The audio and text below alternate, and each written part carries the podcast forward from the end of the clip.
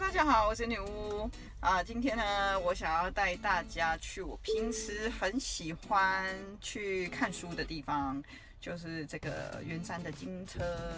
诶，这个叫什么？金车酒厂吗？金车酒厂，我不是去喝酒哦，我就喜欢去他们的伯朗咖啡，然后看看外面的风景，然后点一杯饮料，然后就开始看书、工作，偶尔写个文等等的。那为什么要讲这个呢？就是想要带，就是大家去看看，诶，如果我到了一个咖啡厅，我真的得点一个东西，因为我们毕竟不是奥客，所以我们一定要点一杯饮料。那我应该怎么点比较好呢？尤其是像我这种。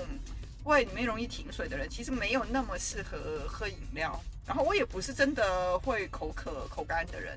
那我可以怎么去做选择，又让身体的问题不会太加重呢？好，我们来看一下有什么喝法。其实我通常来到这种咖啡厅的话，我自己第一个我咖啡是不会点的。那这也特别要跟各位说一下，因为很多时候喝咖啡的话，它是容易形成一种恶性循环，也就是说你的精神会。更不好，你喝了咖啡之后会有一种亢奋的感觉，但是可能晚上又会变成浅眠，晚上的浅眠会让人更累，所以你隔天又更需要咖啡，所以它会是一种恶性循环。那所以我个人是觉得，呃，尤其是我们自己有在调体质的话，基本上身体状况好的话，是不容易觉得累的。所以在不容易觉得累的时候，我当然就不会喝咖啡。另外一个是我们看到很多人。他用咖啡提神的话，这边也是特别提醒，就是，呃，如果你人越虚的话，其实也不适合喝咖啡。什么叫人很虚哦？比如说你常常冒汗啊，或者说你的手脚是比较没有力气的，然后常常精神又很亢奋，这种其实真的非常非常不建议。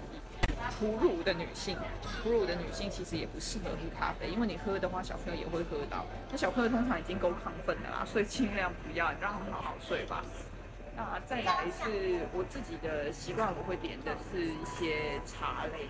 那其实第一个，我们如果选茶型，它的偏性比较不会太强烈的话，或者说你本身是比较偏容易上火、容易燥的人，呃，就比较不建议喝呃一些浓茶。比如红茶或者一些更浓的乌龙茶等等的，那呃这些比较是烘焙酒的话，其实烘焙酒都容易会有一些温燥的性，所以呃温燥的性也会让身体的热症增加。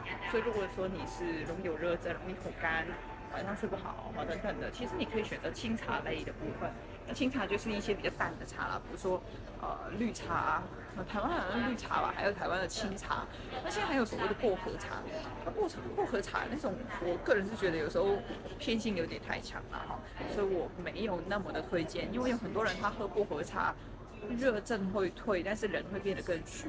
所以薄荷茶这个东西也不是说不能喝，是指我觉得它可能只能一个月喝个一次吧，就是很容易会太超过。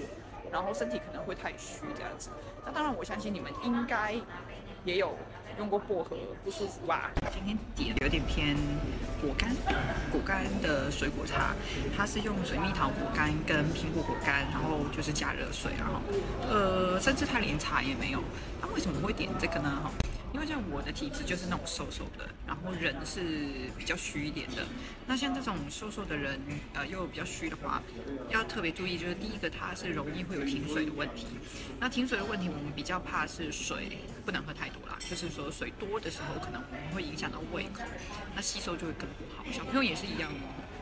那第二个就是说，虚的人呢，他们通常是需要一点甘味的东西。中医来说，就是甘甜的东西呢是有补益作用的，哈，补益，哈，补益作用。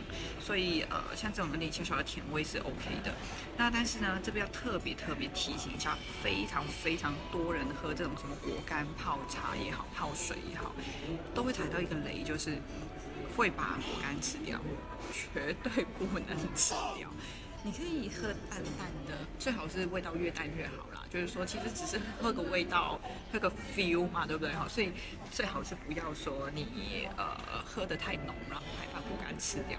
那还有就是说，这种饮料的话，呃，也不建议每天这样喝啦。你也不要说啊，因为我人很虚，我就呃一直吃一些果干类的东西。水果其实本身中医已经说过是不能吃的，水果不能吃以外，甜的东西呢，其实。